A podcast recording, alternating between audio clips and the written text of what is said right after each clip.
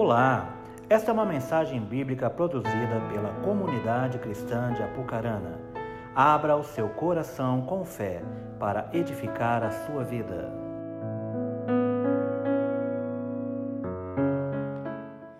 Discipulado total, gostei do nome dessa reunião. E é muito importante essa questão de sermos formados, sermos trabalhados pelo Senhor. E eu louvo a Deus pela sua presença aqui, o fato de você estar aqui, valorizar esse momento de receber da palavra do Senhor. Antes de, antes de ministrar a palavra, eu gostaria de orar, pedindo que o Senhor possa falar conosco nessa noite, amém? Pai amado, muito obrigado, Senhor, por mais uma vez estarmos aqui juntos, reunidos em Teu nome. E nós queremos ouvir a Tua voz agora, Pai, queremos pedir que Teu Espírito Santo tenha liberdade para falar, para mover, para agir aqui, tocar os nossos corações, Deus, transformar nossos conceitos, alinhar os nossos conceitos aos princípios da Tua palavra. Nós queremos, Senhor, ter a nossa mente, o nosso coração alargado para receber das sementes da Tua palavra e que ela possa produzir muito fruto em nossa vida, Pai. É a nossa oração em nome de Jesus. Amém. Amém. Uma das coisas que eu vejo que é muito importante na vida de alguém que serve ao Senhor, um, alguém que se diz discípulo de Jesus, é uma característica que se chama intensidade. Fala comigo, intensidade. Nós vamos falar um pouco sobre isso, e eu queria usar aqui um texto em 2 Reis, de 13, capítulo 13, de 15 a 19 os textos vão ser projetados aí para a gente poder agilizar. Se você quiser, pode acompanhar na sua Bíblia ou pode anotar, mas a gente vai estar vendo aqui, projetando esses textos para que a gente possa ir um pouco mais rápido aqui. E eu quero ler esse texto. Esse é um texto, é um texto que sempre me chamou muita atenção, sempre me intrigou bastante. E eu queria repartir um pouquinho daquilo que o Espírito Santo tem colocado em meu coração. Esse, esse texto fala de um, um momento em que o rei Joás, ele estava enfrentando um, um, uma guerra contra os sírios, e ele procurou Eliseu, Eliseu estava no final dos seus dias, foi uma das últimas coisas que Eliseu fez antes de morrer, e então quando ele, quando ele foi ali procurar Eliseu, ele queria que Eliseu o abençoasse nessa luta contra os sírios, e aconteceu isso. Então lhe disse Eliseu: Toma um arco e flechas, e ele tomou um arco e flechas. Disse ao rei de Israel: Reteza o arco, e ele fez. Então Eliseu pôs as mãos sobre as mãos do rei e disse: Abra a janela para o oriente, e ele abriu. Disse mais Eliseu: Atira, e ele atirou. Prosseguiu: Flecha da vitória do Senhor, flecha da vitória contra os sírios porque ferirás os círios em Afeca até os consumir. Disse ainda: Toma as flechas, ele as tomou. Então disse ao rei de Israel: Atira contra a terra. E ele a feriu três vezes e cessou. Então o homem de Deus se indignou muito contra ele e disse: Cinco ou seis vezes deveria ser ferido. Então feririas os círios até os consumir. Porém, agora só três vezes ferirá os Círios. É muito interessante esse texto, eu não sei se você já leu é, essa história, eu acredito que sim, se colocando no lugar, no lugar de Joás. Então chega ali é, Eliseu, ele ora por ele, né, essa expressão de colocar a mão sobre a mão do, do, do rei, era uma expressão: olha, agora a mão do Senhor está com você, o Senhor vai te abençoar, o Senhor está junto contigo. E aí então ele pega, fala assim: abre a janela e atira para o Oriente. O Oriente era a direção onde ficava a Síria. E ele atira, ele fala: olha, flecha da vitória, você vai vencer e você vai consumir os sírios. Você não vai simplesmente vencer ou simplesmente é, vencer uma batalha, mas você vai consumi-los. Essa é a palavra do Senhor para você. Falou, então pega as flechas e atira atira na terra. É interessante que Eliseu não falou quantas vezes tinha que atirar, sim ou não? Ele simplesmente falou: atira. Eu não sei, talvez eu pensando, eu me colocando no lugar de Jeoás, eu acho que eu, talvez eu teria feito a mesma coisa. Atirei uma flecha, atirei outra flecha. Falou: Bom, a mão do Senhor já está sobre mim. Essa aqui já é a flecha da vitória. Ah, mais uma, né? Ah, tá bom, vai. Mais uma flecha, atirou. Acabou. E Eliseu ele ficou muito irritado. Ele ficou muito irado, para falar a linguagem do jovem, ele ficou chapado. Ele chegou e falou assim: Mas por que, que você fez isso? Por que, que você parou? Era para você ter atirado cinco ou seis vezes. E talvez Josué falou: Mas você não, você não falou isso, você não mandou. Já ouviu isso? E eu fiz aquilo que você mandou, atirei aqui algumas flechas. Eu já fiz a minha obrigação. Talvez tenha sido esse o problema dele. Ele fez aquilo que era, sabe, o limite. Fazer aquilo, aí eu fiz porque mandou. Eu fiz, mas sabe o que, que faltou na vida desse homem? Faltou vontade de querer ganhar, faltou intensidade, faltou, sabe, a gente tem essa expressão ali em São Paulo, faltou sangue nos olhos, sabe, a gente fala sangue nos olhos, é assim que é o jeito de falar. Faltou aquela, sabe, aquela vontade de querer ganhar mesmo. Eu vou ganhar, pá, uma, duas, três, quatro, cinco. Cadê a flecha? Acabou, então tá bom. Usar tudo, tudo que ele tinha de, de recurso, e usar toda a intensidade para. Mas ele não fez isso, ele usou uma, ele usou duas, e foi, e foi isso que Eliseu ficou muito bravo. E às vezes eu olhava essa história e falava assim: mas por que, que Eliseu ficou tão bravo? Por que, que Eliseu ficou tão, tão, tão, tão contrariado? E por que, que ele, no fim, na verdade, demonstrou, falou: olha, você iria, você tinha uma promessa de Deus, de que você iria consumir os sírios, mas agora você não vai consumir. Você vai vencer três vezes, mas depois os sírios vão prevalecer sobre você. Amados, a falta de intensidade roubou dele a plenitude da conquista daquilo que Deus tinha para a vida dele, daquilo que Deus tinha para Israel. E eu comecei a parar para pensar que muitas vezes na nossa vida o que impede que nós alcancemos as promessas de Deus não é a falta da palavra, não é a falta da, de, de, da bênção de Deus, mas é às vezes a falta de intensidade diante das conquistas que a gente tem diante da nossa frente. Como estão entendendo? Intensidade, ser intenso. Porque na verdade Deus é um Deus intenso. Deus ele não é aquele que faz assim a obrigação. Não, Deus é intenso. Quando você quer entender Deus, olha para a cruz. Olha para a cruz que você vai entender o quanto de intensidade há na pessoa de Deus. A gente acabou de cantar uma canção, enquanto a gente estava cansando, eu fui tão, tão fortemente ministrado nesse sentido, porque fala assim que Ele é aquele que é, é, ele ilumina as sombras, ele sobe as montanhas, ele faz de tudo para alcançar a gente. Ainda que seja só um, está falando das 99 que ficaram no aprisco, um se desviou, e aí Deus ele vai incansavelmente, insistentemente, intensamente procurando por mim, por você, porque Deus ele é intenso. Olha para a cruz. Ele poderia ter mandado um anjo para pagar o preço dos nossos pecados, mas ele não mandou um anjo. Jesus, o próprio Deus, se esvaziou, se fez homem e morreu numa cruz e morreu de uma maneira intensa. Nós vamos falar um pouquinho mais sobre a cruz no domingo. Mas a cruz é uma demonstração mais intensa, ele derramou toda a sua vida ali, todo o seu sangue, até a última gota de sangue por mim e por você. Porque Deus é intenso e ele gosta de intensidade.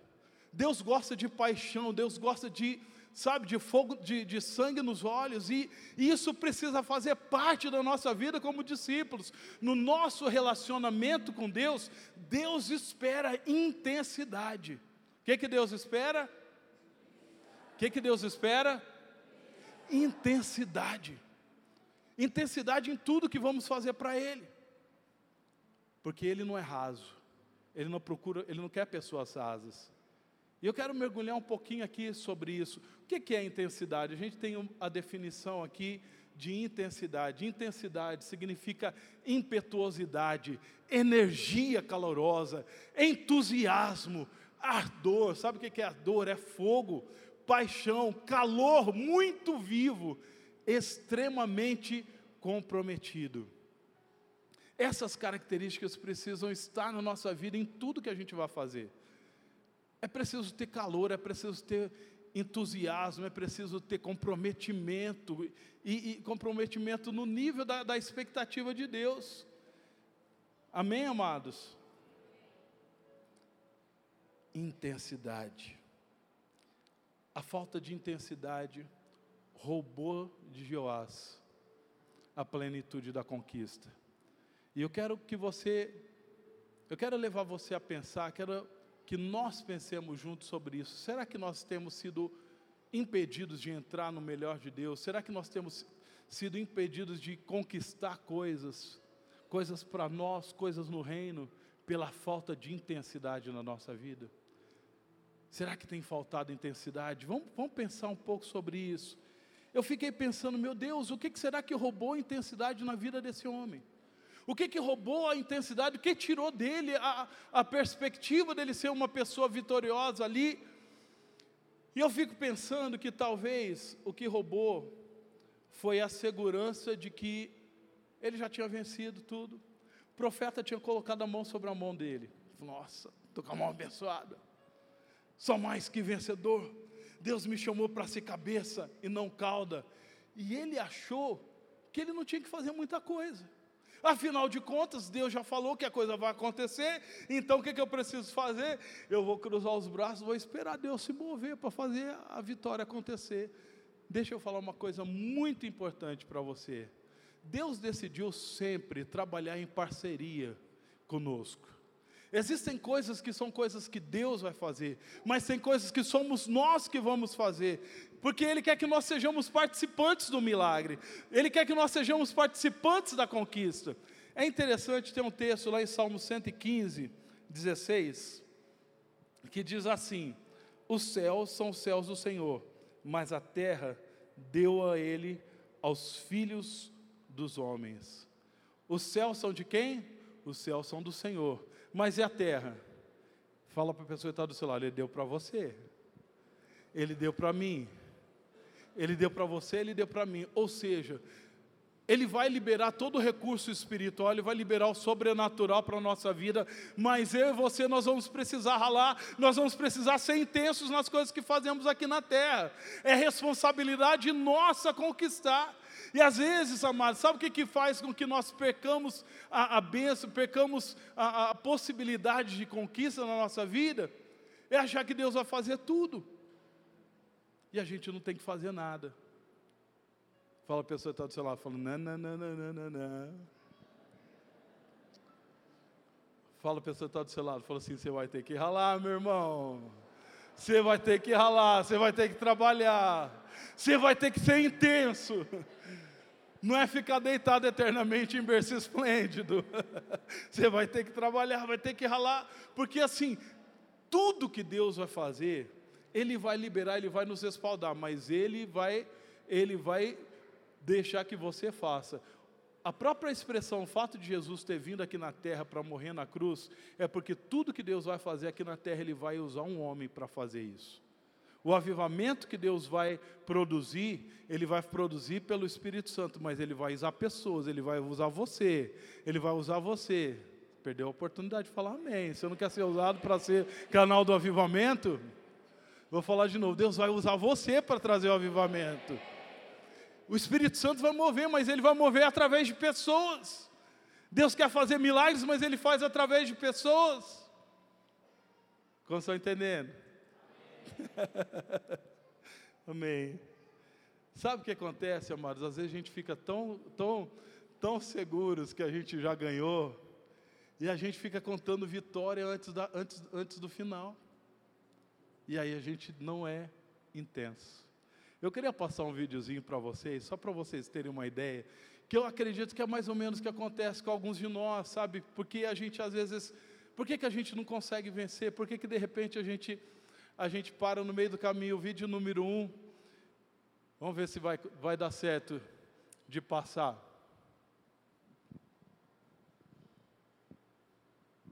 Ele tem áudio.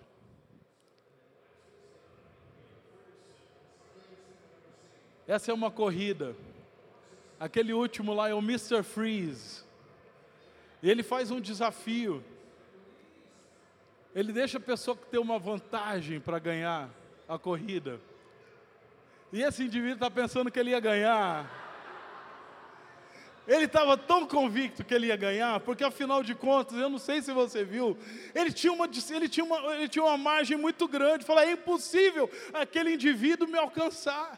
É impossível aquele indivíduo me alcançar e ele começar a comemorar. Eu já ganhei, eu sou mais que vencedor. Aí eu pá, aí cai no chão. Por quê? Porque apareceu um indivíduo intenso. Apareceu um indivíduo que está disposto a ganhar. Apareceu um indivíduo e falou: Eu vou comemorar só depois que eu tiver com a vitória na mão. E às vezes, mas sabe qual é o nosso problema? A gente sempre faz o discurso de vitória, mas a gente não tem a intensidade para lutar por aquilo que Deus nos dá, que Deus quer nos dar. Aí chega na hora de atirar a flecha. Uma, duas, ai cansei. Por que, que Deus não me ouviu? Por que, que Deus não me, não me abençoou? Por que, que deu tudo errado na minha vida? Porque Deus falou que ia fazer, por que, que não fez? Por que, que não fez? Talvez eu estou tá lá, tá lá do alto falando, assim, por que, que você não fez? Por que, que você não se mexeu? Está como Eliseu fala, mas era para você ser intenso. Falar para a pessoa que está do seu lado, é para você ser intenso. Talvez, amado, sabe que, que, o que, que rouba muitas vezes de nós a possibilidade da gente ser de fato vencedor? É que a gente tem o um discurso, mas a gente não tem a atitude intensa que reflita isso. Se você de fato quer ser vencedor, uma das coisas que eu aprendi, se eu quero dizer, pensa, a gente sempre fala assim, o diabo ele já é um derrotado, sim ou não? Ele desiste. Ele desiste de tentar te derrubar? Ele desiste de tentar é, fazer você ser fracassado? Gente, ele não desiste. Agora, se nós que somos mais que vencedores, nós devemos ser mais insistentes ainda, nós devemos ser mais intensos que ele ainda. Nós, se, se você caiu, você tem que levantar de novo, você tem que continuar correndo, você tem que o diabo ele tem que encontrar alguém que tenha esse nível de resistência, esse nível de intensidade. O diabo precisa encontrar pessoas indesistíveis. Um verdadeiro discípulo do Senhor Jesus é alguém intenso. E eu quero falar um pouquinho sobre, sobre o que a falta de intensidade pode roubar das nossas vidas, amados. Eu quero usar a pessoa de Eliseu. Lá em Hebreus, fala um pouquinho, Eliseu não, é, Isaú, desculpa Hebreus 12, 16 e 17, fala a respeito de Isaú. Diz assim: Nem haja algum impuro ou profano como Isaú, o qual por um repasto vendeu o seu direito de primogenitura, pois sabeis também que posteriormente, querendo herdar a bênção, foi rejeitado, pois não achou lugar de arrependimento, embora com lágrimas houvesse buscado. O que aconteceu com esse homem, Isaú? Isaú, ele não valorizou uma coisa muito importante, ele não valorizou a herança espiritual. E aqui eu quero colocar o, primeiro ponto. Nós precisamos ser intensos para preservar a nossa herança espiritual. Isaú, ele era o filho mais velho. Por direito, ele tinha o direito de primogenitura. Mas um belo dia, ele chegou em casa cansado da caça, e ele chegou para o irmão dele, o irmão dele estava fazendo uma sopa, uma sopa de lentilha, um guisado, e ele falou: que, que coisa é essa? Que cheiro gostoso, que comida boa, estou morrendo de fome, me dá um pouquinho. E Jacó falou assim: Não, isso aqui é muito bom. Você quer mesmo comer? Me dê o seu direito de primogenitura. Eliseu, Esaú respondeu assim: De que me vale o direito de primogenitura se eu estou a ponto de morrer? Ele supervalorizou a necessidade dele e desprezou a herança. Deixa eu falar aqui, quem aqui já morreu porque ficou um dia sem almoçar? Ninguém, né? Está todo mundo vivo porque está aqui, né? Ninguém morreu. Ninguém morre por, por ficar sem uma refeição, mas ele supervalorizou aquela fome que ele tinha. Ele deu mais valor à fome, e ele deu mais valor a um prato de lentilha do que à herança. Deixa eu falar para você. Sabe o que, que ele abriu mão? Ele abriu mão de ser um dos antecessores de Jesus. Ele abriu mão de ser o patriarca do, do povo de Israel. Ele tinha todo esse direito, ele tinha toda essa, ele tinha a herança. Mas sabe o que ele fez? Ele desprezou. Ele não foi intenso para brigar pela, pela herança que ele tinha. E a Bíblia fala que depois, com lágrimas, ele se arrependeu, mas não encontrou. Com lágrimas ele chorou, mas ele não encontrou lugar para arrependimento. Meu amigo, passou a sua vez, passou a sua chance. Você perdeu a oportunidade porque você não foi intenso para guardar a sua herança. Amados, isso fala algo muito sério comigo e com você. Porque nós também temos heranças, nós também temos direitos que, que foram dados para nós. Nós temos recursos, tesouros do céu. E nós, como líderes, nós, como discípulos de Jesus, nós precisamos ser intensos para cuidar dessa herança. Não podemos ser como, como Isaú, como a Bíblia fala. Ele, a Bíblia fala assim: que ele foi um impuro. Ele pecou.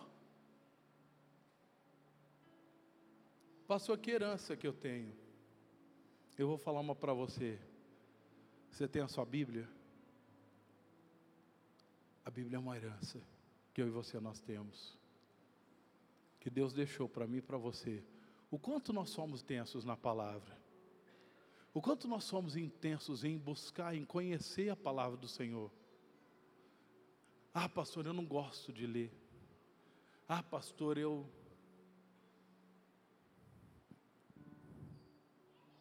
Cansei. E muitas vezes pela falta de intensidade na palavra de Deus, nós perdemos oportunidades que Deus nos dá. Há muitas chaves, há muitas chaves da palavra de Deus, que são, há muita riqueza. Tanto que a Bíblia fala que, tanto a gente vê que a Bíblia é o Novo e o Velho Testamento, é a sua herança. E o quanto que a gente, quanto que a gente valoriza isso? Quanto que a gente carrega a palavra? Quanto que a gente dedica? a estudar e aprofundar na palavra.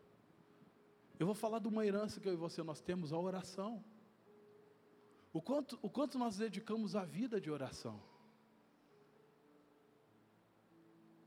O quanto nós somos intensos na oração. Às vezes, amados, nós falamos somos discípulos de Jesus, mas nós somos rasos. Somos rasos na vida de oração. A vida de oração se resume a uma célula, e a reunião, porque a gente não ora, a gente não fala com Deus. É uma herança, é um direito, é um recurso que eu e você nós temos, mas às vezes nós não somos intensos. Eu estava falando com um pastor ali do Egito, no encontro de pastores,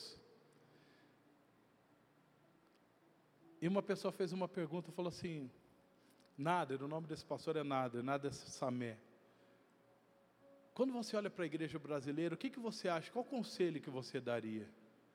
Ele falou assim, olha, a gente vê no Brasil um grande avivamento, muitas pessoas se convertendo, as igrejas ficando cheias de pessoas. E sabe o que, pode acontecer com vocês? Vocês podem se conformar e deixar a vida de oração em segundo plano.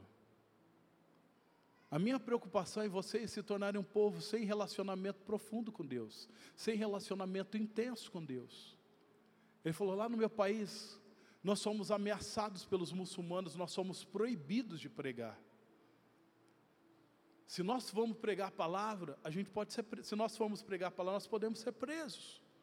E sabe qual é o único recurso que a gente tem? É a oração. É a oração. É a oração. Ele falou: Nós dobramos os joelhos, nós passamos 20 anos orando na nossa nação. Senhor, revela-se para a nossa nação, revela-te para a nossa nação. Sabe o que está acontecendo lá no Egito nesses dias? Jesus começou a aparecer para as pessoas. Ele está tá comentando, eu vou contar um só testemunho, fruto, amados, da oração do, do povo de Deus, a oração da igreja. Uma família, todos muçulmanos, eles acordaram num dia, e todo mundo estranho, todo mundo esquisito, e o marido pergunta para a esposa: O que, que você tem? Ah, não, não, está tudo bem. E, mas você também, você está diferente. E o marido, não, não, está tá, tá tudo bem. Tá. Olharam para as crianças: O que, que vocês têm, crianças? Vocês estão diferentes hoje? Não, não, porque tinham, eles não queriam falar do que tinha acontecido. Eles estavam, sabe, apreensivos. E aí o marido falou: Não, bem, mas você está diferente. O que foi que aconteceu? Eu falei: Eu tive um sonho essa noite. Um sonho muito esquisito. Jesus apareceu para mim. E aí o marido falou: Jesus apareceu para mim também. E as crianças, Jesus também apareceu para mim.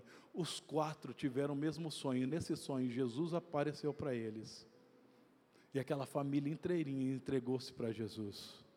Essa igreja, no país muçulmano, eles têm hoje 8 mil membros, no país onde é proibido pregar o Evangelho. Agora em maio eu estou indo para conhecer essa igreja. Eu fiquei tão impactado, eu falei, meu Deus, eu quero, eu quero ir lá.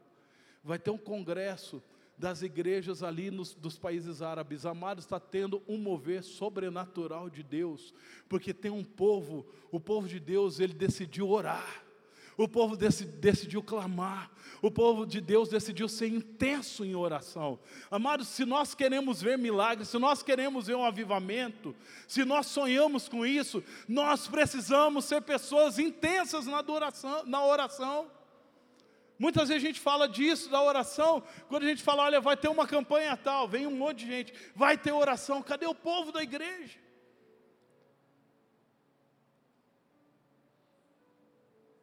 intensidade. A minha pergunta: quanto nós estamos sendo intensos com a herança que Deus nos deu? Intensos na adoração. A adoração, a Bíblia fala que Deus habita no meio dos louvores. Essa é uma herança que nós temos. E como que nós nos portamos na adoração? Venha o teu reino nossa, está precisando trocar a lâmpada lá.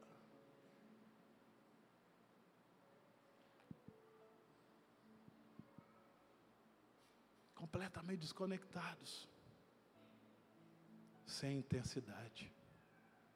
Sabe o que é intensidade? Sabe o que é adoração? Adoração é a nossa expressão de amor a Deus. Imagina, gente. Quem aqui é casado? Deixa eu ver. Diga eu.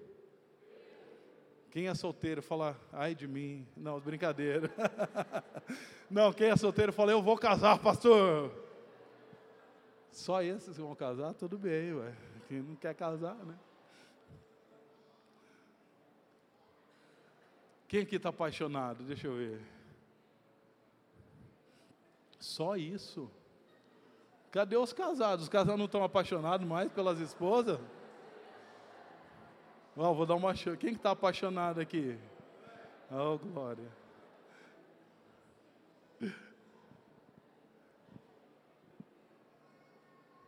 Esposa, o que, que você prefere? Um maridão que chega para você e fala assim: Tu sabes.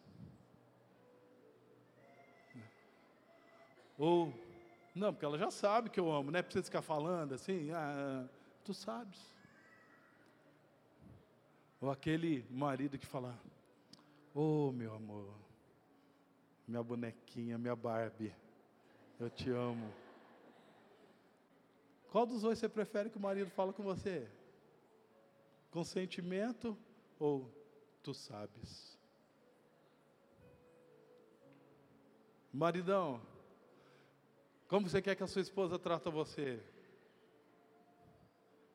Chegou?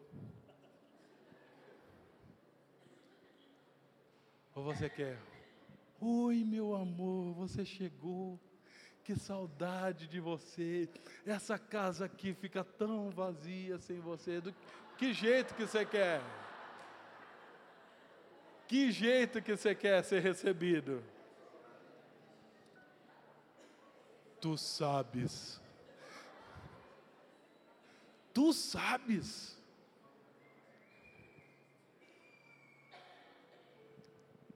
Gente, adoração é a mesma coisa. Você está falando com Deus, tu sabes. É, a Bíblia fala assim, Deus fala assim, eu sei, eu conheço. Eu sei que você é morno. Você não é nem frio nem quente. Eu estou a ponto de te vomitar da minha boca. Porque Deus não gosta de mornidão. Deus gosta de intensidade. Sabe, as nossas expressões, elas, elas têm sentido, gente. Se o filho chega para você, pai, eu te amo, tá? Ou, oh, papaizinho, eu te amo, pai, o que, que você quer? Não é assim? O que, que você quer? E mesmo se não quiser, o pai dá, né? Chega lá, eu vejo lá a, as meninas do Kleber, essas meninas do Kleber, são Milena, chega, papai, pronto, desmontou ele. Sim ou não? Aí a gente chega diante de Deus. Nossa, hoje está demorando esse louvor, hein? Está entendendo, gente? Nós estamos fazendo como, como Isaú. Estamos desprezando a herança. Estamos desprezando aquilo que Deus tem para nós. E a Bíblia fala assim que Deus habita no meio dos louvores.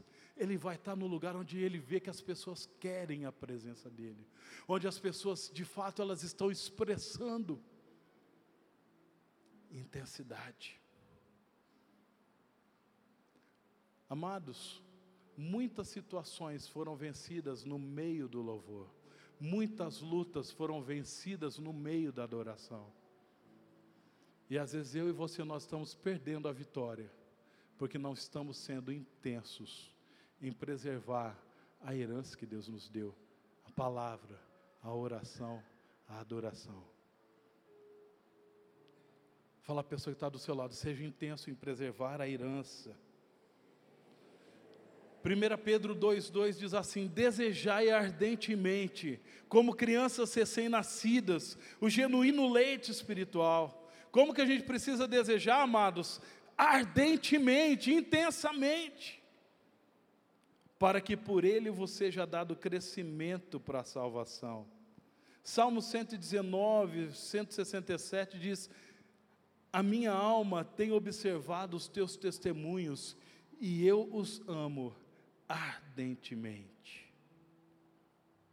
Quero ler mais um versículo, Romanos 12, 11 no zelo, não sejais remissos, não seja negligente, sede fervorosos, tenha ardor, seja intenso, seja fervor, sejam sede fervorosos de espírito, servindo ao Senhor. Nós precisamos viver uma vida intensa na nossa vida espiritual. Nós precisamos também ser intensos na guerra. Eu queria, antes de falar sobre. Não, é, intensos na guerra, nós vamos entrar no, na intensidade na guerra agora. Eu tenho um videozinho, o segundo vídeo, eu queria que você acompanhasse esse vídeo.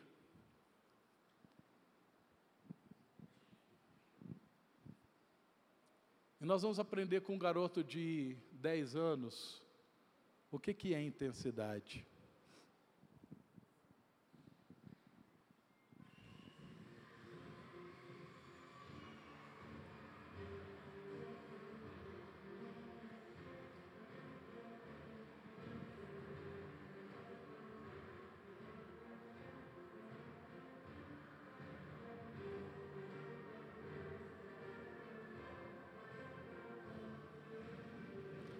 Um campeonato de cabo de guerra. Ali no chão, se vocês podem ver, há uma linha. E esse último garoto, número 4, se ele passar daquela linha, o time dele vai perder. Eu quero que você preste atenção na atitude dele.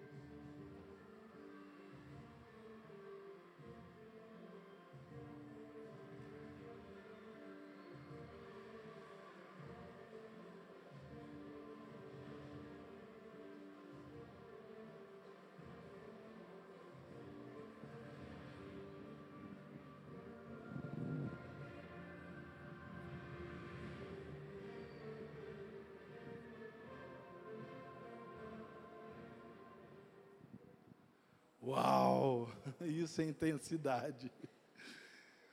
Aquele time tava, tinha praticamente perdido, só tinha aquele garoto, um garotinho pequeno. E aquele garoto falou assim: Eu me recuso a desistir. Eu me, des, eu, eu me recuso a largar a corda. Eu me recuso a entregar os pontos. E ele insistiu, e ele insistiu, e ele insistiu, e ele insistiu. Quem aqui já tinha visto esse vídeo? A Lígia. É muito inspirador isso, gente. Isso é intensidade no meio da guerra. É você não desistir. Algumas pessoas pensam assim: olha, já que eu sou mais que vencedor, eu não tenho que lutar, amado. Não é desse jeito, não. É aí que você precisa lutar mais. Lembra que eu falei? Se você é mais que vencedor, você tem que ter aquele caráter indesistível. Eu não vou parar nunca. Você está enfrentando uma luta na sua família, na sua casa, no seu casamento. Você não tem que desistir do casamento. Você tem que declarar: eu e a minha casa serviremos ao Senhor. Eu vou brigar até o final. Eu não vou largar a corda. Você está com uma situação difícil, você está com uma, uma resistência contra a sua vida, meu amado, você não pode ser aquela pessoa que entrega os pontos, que desiste. Ai, pastor, eu não aguento mais nós não somos aqueles que retrocedem. Nós não somos aqueles que retrocedem. Amados, o grande problema de muitos de nós é que no momento da luta, no momento que nós deveríamos ser intensos, a gente fica fraco. E um dos momentos que nós devemos mais ser intensos são os momentos de guerra.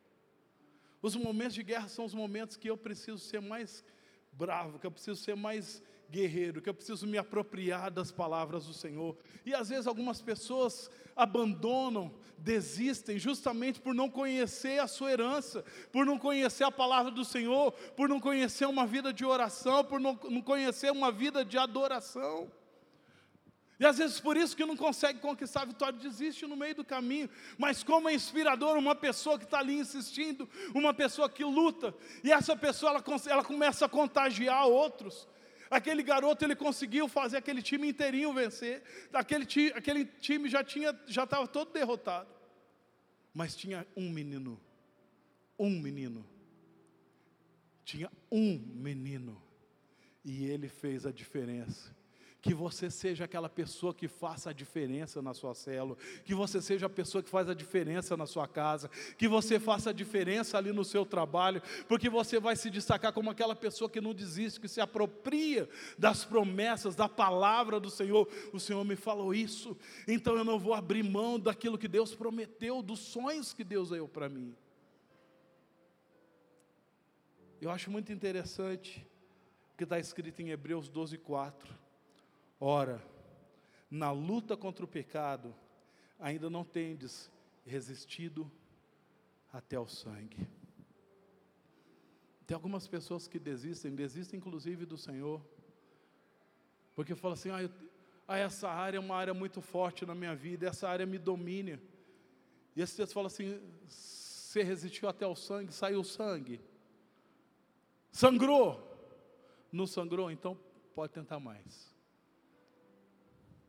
Pode tentar mais. Porque foi assim com Jesus. Jesus ele foi pressionado ali na cruz, amados. O que o diabo estava tentando fazer é fazer Jesus pecar. Porque se Jesus pecasse, se ele murmurasse, se ele, se ele tivesse um único pecado, o sangue dele não poderia nos purificar. E ele foi pressionado por todas as formas. E na sua oração ele transpirou gotas de sangue. Ele, e na verdade, ele falou assim: Pai, passa de mim esse cálice. Ele falou: Eu, eu não estou muito afim de querer encarar essa luta, esse mas não seja feita a minha vontade, seja feita a tua. E ele foi fiel até a morte, e ele não pecou. E é por isso que esse texto está falando assim: a sua luta foi até o sangue? Não foi? Então por que você está desistindo? Por que você está desistindo? Por que, que você parou?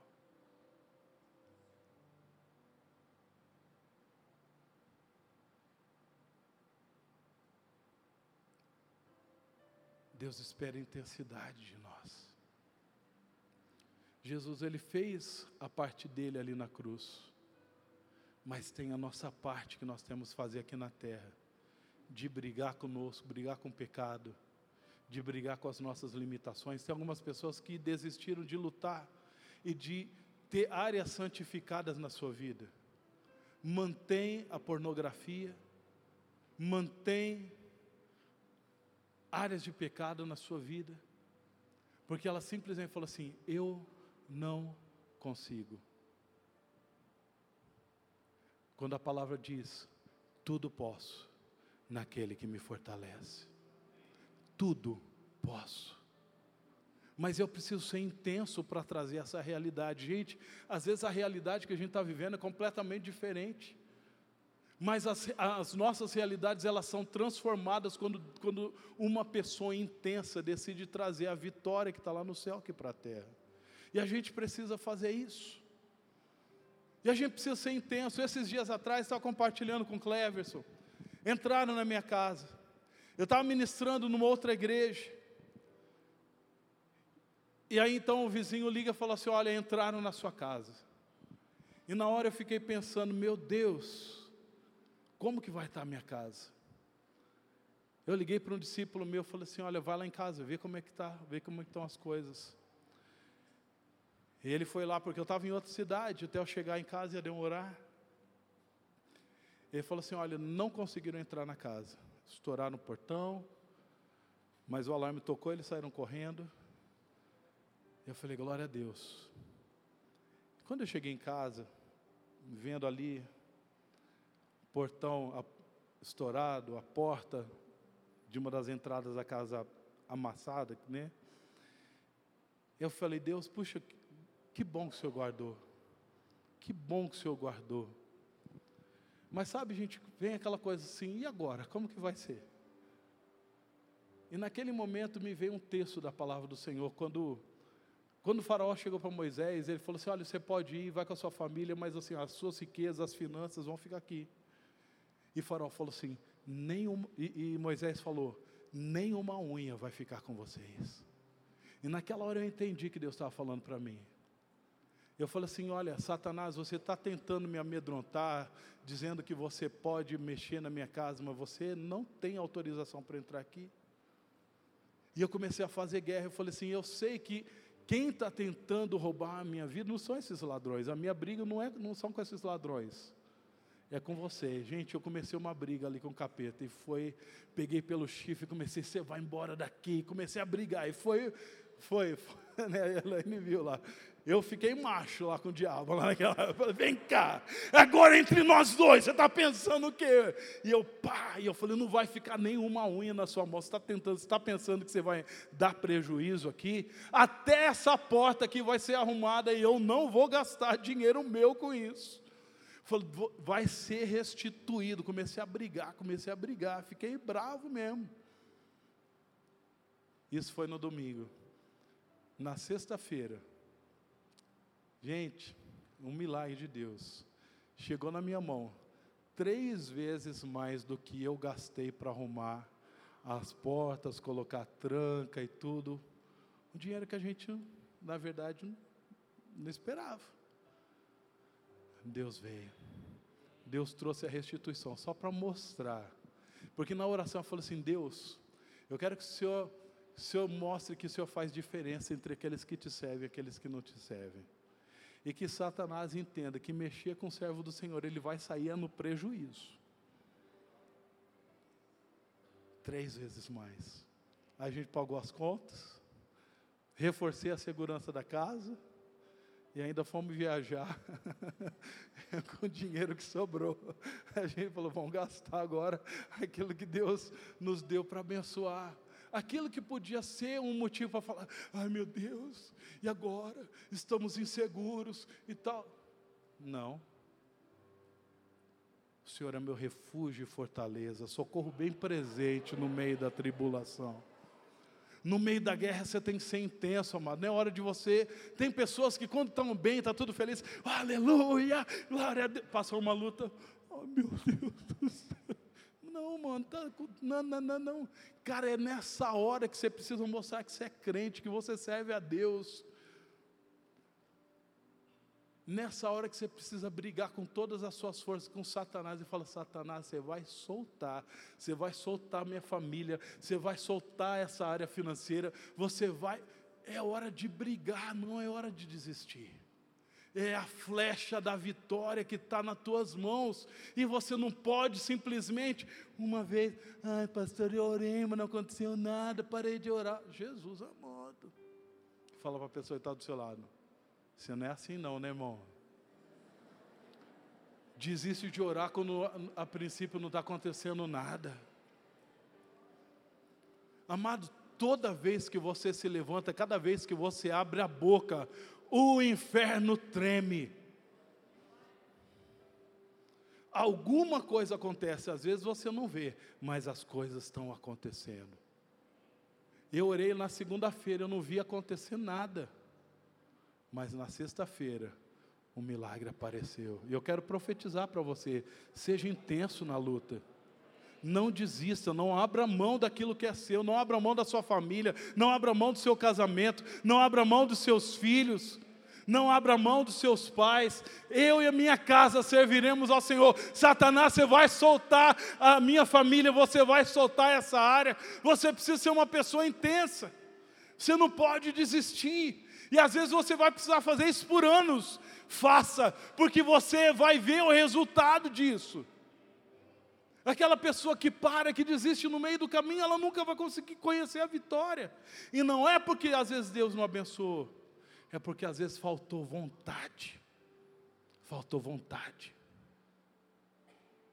Pergunta para a pessoa que está do seu lado: tem vontade aí, amado?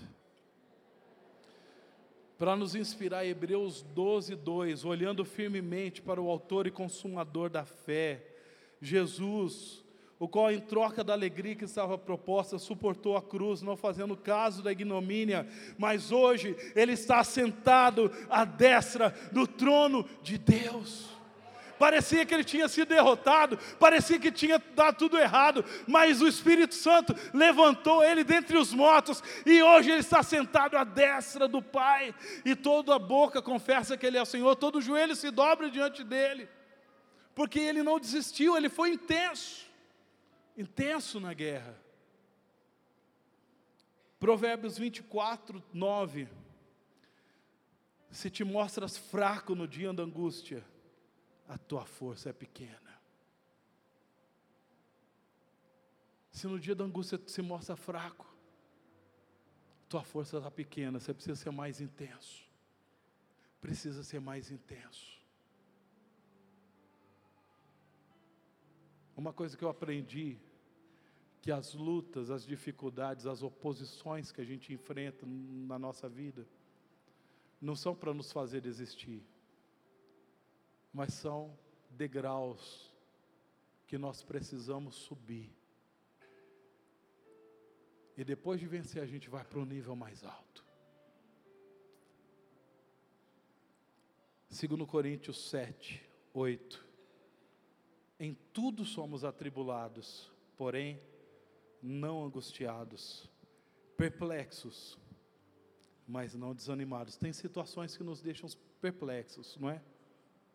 mas não desanimados, perseguidos, porém não desamparados, abatidos, porém não destruídos, levando sempre no corpo o morrer de Jesus, para que também a sua vida se manifeste em nosso corpo.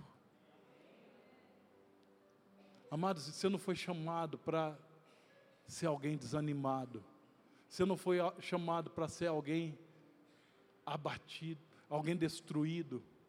Você não foi chamado para ser alguém que desiste.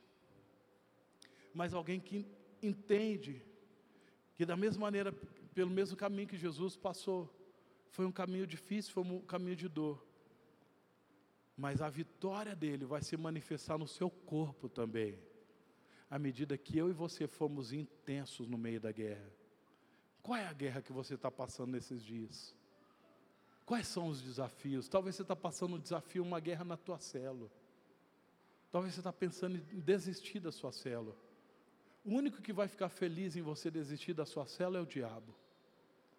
O que você precisa, você precisa ser intenso. Eu lembro que uma vez eu estava numa célula, só tinha eu e um outro rapaz. Eu acho que eu já contei essa história aqui para vocês. E eu cheguei para ele e falei: Ai, pastor, só temos nós dois aqui. Eu podia chorar junto com ele, desistir. É verdade, ainda tenho você. Desanimado, triste. Eu podia abraçar ele os dois ficarem ali chorando. Mas eu falei assim: nós vamos levantar essa célula e Deus vai usar a nós dois, eu e você.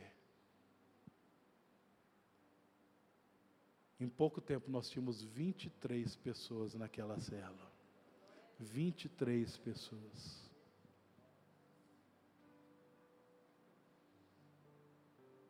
A gente sempre vai estar sendo confrontado, mas a nossa reação vai produzir a derrota ou um milagre de Deus. Deixa eu falar, não é por causa de você, não é por causa de mim, é por causa dele. É ele que opera, é ele que faz. Quando ele vê um coração disposto a crer, quando ele vê um coração intenso que não desiste, quantos estão entendendo? A última coisa que eu gostaria de falar aqui nessa noite, nós precisamos ser intensos no amor. Fala comigo, intensos no amor. Eu quero ler o um texto na palavra que diz, 1 Pedro 4,8: Acima de tudo, porém, tendes amor. Tendes amor? Tendes amor? Então vamos falar com intensidade. Acima de tudo, tendes amor intenso uns com os outros, porque o amor cobre multidões de pecados. Deus é amor. E Ele nos ama de uma forma intensa. E se nós somos discípulos dele, nós precisamos amar intensamente as pessoas também. E o nosso amor precisa ser um amor prático. O nosso amor precisa ser mais do que, ah, eu te amo, meu irmão ele precisa ser intenso. Ele precisa ser visto, ele precisa ser, sabe, o amor na verdade, ele é prático. Deus amou o mundo de tal maneira que ele deu, ele ofereceu, Jesus ele veio até a gente. E hoje se nós estamos aqui é por causa desse amor intenso dele. E nós precisamos amar uns aos outros assim. Eu sei, amados, que às vezes tem alguns irmãos que a gente assim olha para ele e fala assim: nossa, mas esse aqui é o espinho na carne, pastor. Ele não é. É esse que a gente tem que amar. Porque você já foi um espinho, na, você já foi um espinho aí na vida de muita gente, sim? Ah.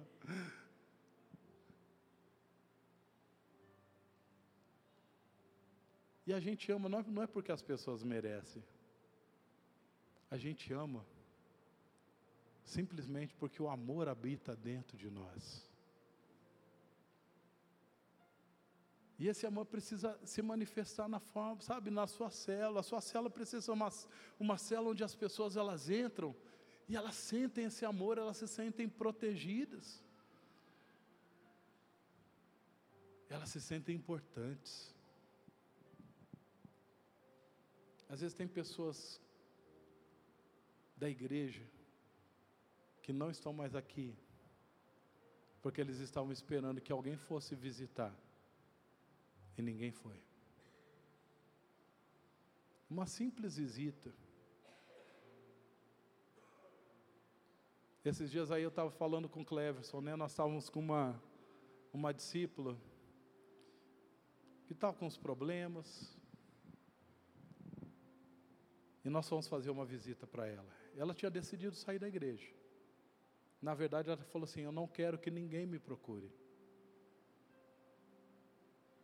E nós fomos até a casa dela, tivemos um tempo ali. Falou assim: Você é uma pessoa importante para a gente. E o que a gente gosta é isso, esse tempo que a gente está passando, sabe? Poder olhar no olho um do outro, a gente poder falar falar aquilo que está no coração. Porque vida cristã é isso, é a gente estar tá junto, é a gente se amar. Ela mandou depois um WhatsApp para a Elaine e falou assim: Olha, muito obrigado por vocês terem vindo aqui em casa. Uma pessoa falou: Não quero ver vocês, não quero que vocês me visitem, eu não quero nada. E ela falou assim: Vocês abriram os meus olhos. Uma coisa simples. Sabe, gente, às vezes nós sabemos que as pessoas estão passando por necessidade, a gente pega e coloca a mão no bolso e ajuda uma pessoa. Às vezes, mesmo que não esteja passando necessidade alguma. Quando você, você manda um bolinho e fala assim, ó, oh, eu lembrei de você. Estou mandando aí um bolinho para você, só para falar para você que você é especial, que eu te amo. Orar juntos. Uma vez, eu estava passando por, por um problema tão difícil pessoal. Eu não tinha conversado, não tinha falado com ninguém. E aí, no meio de um culto, um irmão veio para mim. Ele falou assim: Pastor, eu não sei o que está acontecendo com você, mas nessa semana, todos os dias de madrugada, Deus me acordou. E eu estou aqui para falar que todos os dias eu tenho orado por você. Sabe, amados, eu me senti tão amado, eu me senti tão tão protegido por Deus naquele momento, que a luta assim fez assim, ó, tuf, sumiu. Simplesmente por saber uma coisa que eu não tinha contado para ninguém. Mas porque tinha alguém que estava orando. Às vezes você manda uma mensagem no WhatsApp para o teu irmão e fala assim: meu irmão, estou orando por você. Às vezes você sabe de um irmão que está passando por uma dificuldade. Você manda um WhatsApp, você manda um versículo para ele que ministra a fé no coração dele. Amado, você acha que a gente pode fazer isso ou não? Tudo coisa simples que a gente pode fazer. E que a gente demonstra intensidade no nosso amor, que as pessoas estão conectadas, que a gente se importa, que a gente ama. Às vezes precisa fazer isso marido e mulher, né? Eu te amo, meu amor. Perdeu isso. E a Bíblia fala: amados, ame intensamente. Quando uma pessoa chega num ambiente assim de amor, cara, ela vai se sentir acolhida, não vai querer ir embora. Não vai querer ir embora. Talvez algumas pessoas deixam no meio do, deixam nosso meio, porque na verdade elas não estão encontrando em nós um amor intenso. 1 João 3,18: Filhinhos, não amemos de palavra, nem de língua, mas de fato e de verdade. A última faceta que eu queria falar do amor, da intensidade do amor, se nós somos discípulos de Jesus, de fato, nós precisamos amar intensamente o perdido. Precisamos amar os perdidos intensamente. Se somos discípulos de Jesus, nós somos reflexo dele, somos reflexo do amor dele, e o coração de Jesus bate por pessoas, bate por vidas. Eu quero contar uma história para vocês, uma história verídica, uma história que aconteceu em 1914. Pode passar o próximo slide? Em maio de 1914, é a, a foto daquele navio, isso. Em 1914, houve um, um, uma viagem que saía lá do Canadá até a Inglaterra. E esse navio chamava-se Imperatriz Irlanda. Dois anos antes, o Titanic tinha feito o trajeto inverso. Ele estava vindo da Inglaterra ali para os Estados Unidos e vocês sabem o que aconteceu com o Titanic. Titanic afundou. Titanic afundou em três horas mais ou menos, e muitas pessoas morreram. E eu fico imaginando quando o pessoal começou a, faz, a, a se organizar para participar dessa viagem, desse cruzeiro, provavelmente tenham pensado, falando, meu, essa, essa viagem foi uma viagem meio perigosa, né? Várias pessoas morreram. E nessa viagem foi uma equipe do Exército da Salvação, ali do Canadá. Aproximadamente 120 jovens faziam parte dessa equipe e tinham ainda mais os líderes, acho que no total, deixa eu ver aqui, havia acho que 150 pessoas dessa equipe, 167 pessoas do Exército da Salvação, dos quais 120 eram jovens. E eles embarcaram porque eles estavam particip, indo participar de um congresso que ia acontecer na Inglaterra. Acontece que em, em alto mar, por conta de um nevoeiro, um navio da Noruega se chocou contra o Imperatriz Irlanda e abriu o casco bem no meio. E diferente do, do, do Titanic, esse navio afundou em 14 minutos. Foi muito rápido. Foi muito rápido, então não deu tempo das pessoas pegarem botes salva-vidas. E as únicas pessoas que se salvaram foram as pessoas que conseguiram pegar um colete salva-vidas. Somente se salvaram aquelas, que, aquelas pessoas que tinham um colete salva-vidas. Havia um, um, haviam cento e, não, desculpa, haviam 1.500 pessoas participando dessa viagem e mil e cinco pessoas morreram. Milhares de pessoas morreram. E olha só que sorte, gente. Do lado da cabine dos jovens ali do Exército da Salvação, estavam os coletes. Então, todos os 120 jovens conseguiram pegar o colete salva-vidas. Mas quando eles estavam com coletes ali em alto mar, e eles perceberam que as pessoas estavam se, se afogando, estavam morrendo. Cada um dos 120 jovens, eles entenderam que aquele momento, eles poderiam ser pessoas iguais a Jesus. Eles poderiam dar a vida deles para que outra pessoa pudesse ser salva. Cada um deles, cada um dos 120 jovens, eles pegaram, tiraram seus coletes e eles jogaram para as pessoas que estavam lá morrendo afogadas. E se sabe disso porque as pessoas que foram salvas, elas foram chegando à medida que foram sendo resgatadas. Eles foram contando essa história. Falou, ah, eu, eu consegui um colete de um jovem do, do, do exército da salvação. Entre escolher a própria vida deles, eles amaram intensamente aquelas pessoas que estavam perdidas. E conta que teve uma menina de 17 anos. Ela estava com um colete, ela viu um homem, o homem tinha aproximadamente uns 37 anos. E ele estava se debatendo nas águas, ele estava ali, aquelas águas geladas, e ela foi nadando, correndo com o colete. E ela pegou e jogou o colete para ele. E quando ele jogou o colete para ele, ele, ele olhou para ela e falou: Não, não, você não pode fazer isso. Eu tenho 37 anos, eu já vivi tanto. Você só tem 17 anos.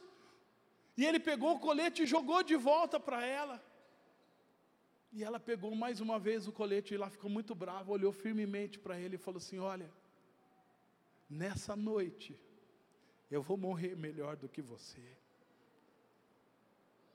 E ela jogou o colete para ele de novo. Todos aqueles jovens morreram. Porque eles amaram intensamente, eles acharam a vida dos outros mais preciosa do que as próprias vidas. Quanto será que a gente ama o perdido? Às vezes a gente vê as pessoas que estão trabalhando conosco, estão morrendo, estão se afogando nas águas do pecado. Mas somos indiferentes. Pessoas que a gente encontra todo dia. Às vezes aquele chefe, nossa, aquele chefe chato, aquela pessoa intragável. mas a gente não olha com amor. Amados, se nós queremos ganhar a nossa geração, nós precisamos amar intensamente as pessoas. Liderar uma célula, às vezes é um desafio para você. Mas você não vai liderar porque você está sendo obrigado ou porque você está sendo pressionado. Você pode liderar porque você ama o perdido. Você pode fazer algo que é difícil para você, mas você faz isso como um sacrifício para ganhar alguém que através do seu colete pode ser salvo, que através da sua maneira simples de falar pode ser salvo. Mas isso só vai acontecer se a gente amar intensamente as pessoas, como esses jovens amaram. Vamos ficar em pé? Queria que você fechasse seus olhos.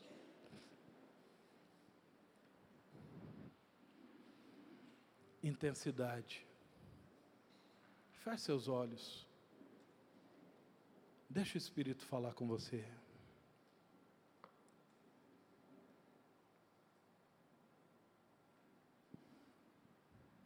Em que áreas você precisa ser alguém mais intenso?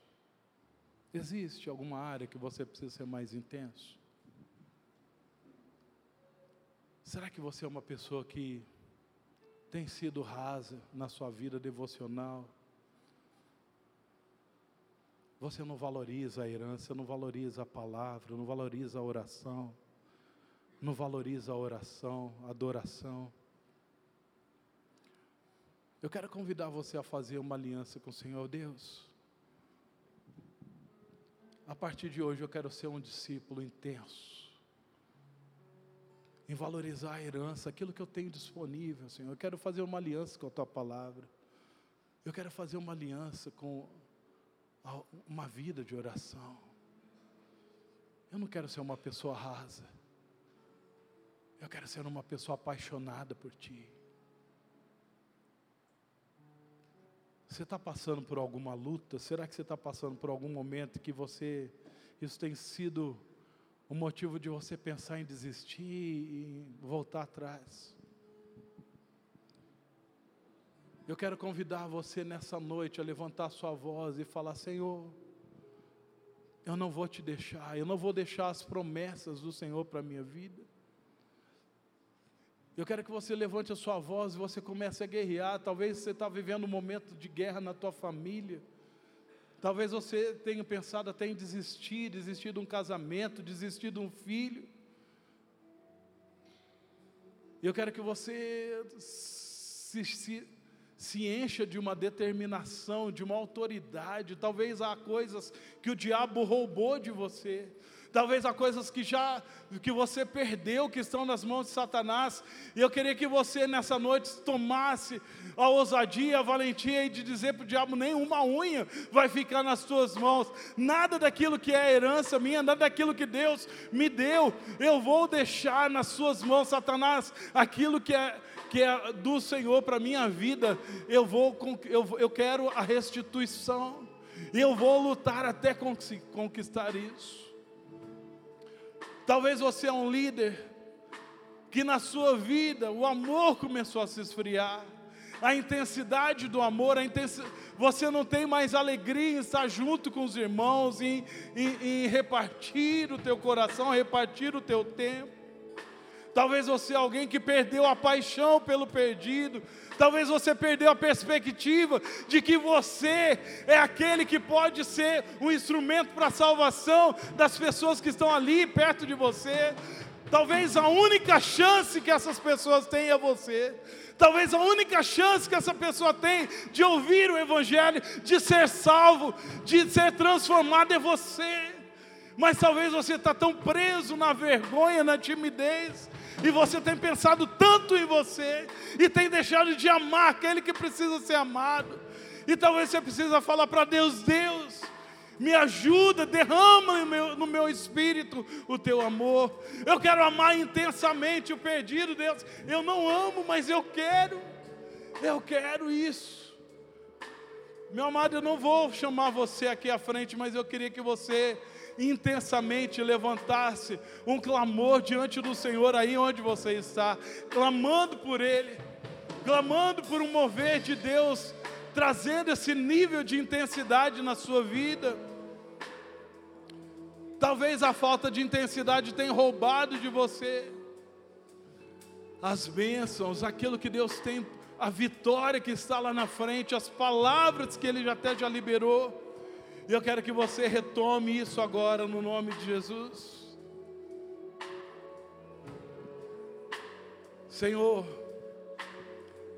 em Teu nome nós queremos apresentar as nossas vidas aqui, Pai.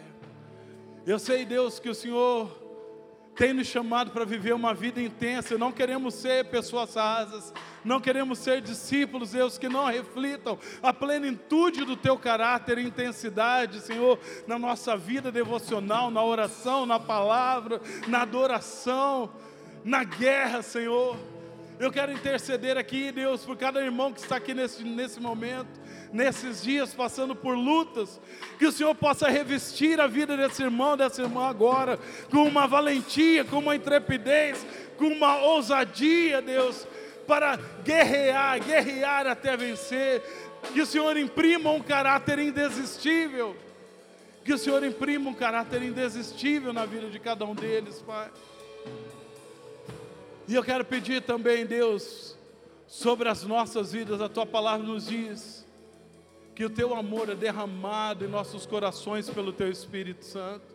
Então derrama amor, Deus, derrama amor sobre as nossas vidas, que haja um batismo de amor aqui, Deus, nessa igreja, que nós possamos nos amar ainda mais, que seja ainda mais intenso esse amor, que seja mais intensa essa expressão de amor, que seja mais intenso, Senhor, o amor pelo perdido, Senhor que amemos o perdido, Deus, a ponto de dar as nossas próprias vidas por aquele que não te conhece, Pai. Eu quero clamar, Deus, por Ti. Eu quero clamar a Ti nessa noite. Enche-nos, visita-nos, Senhor, transforma-nos, Deus. Livra-nos de sermos como Jeoás. Livra-nos de sermos como Jeoás pessoa sem intensidade. É a minha oração. Em nome de Jesus. Amém. Amém. Deus abençoe.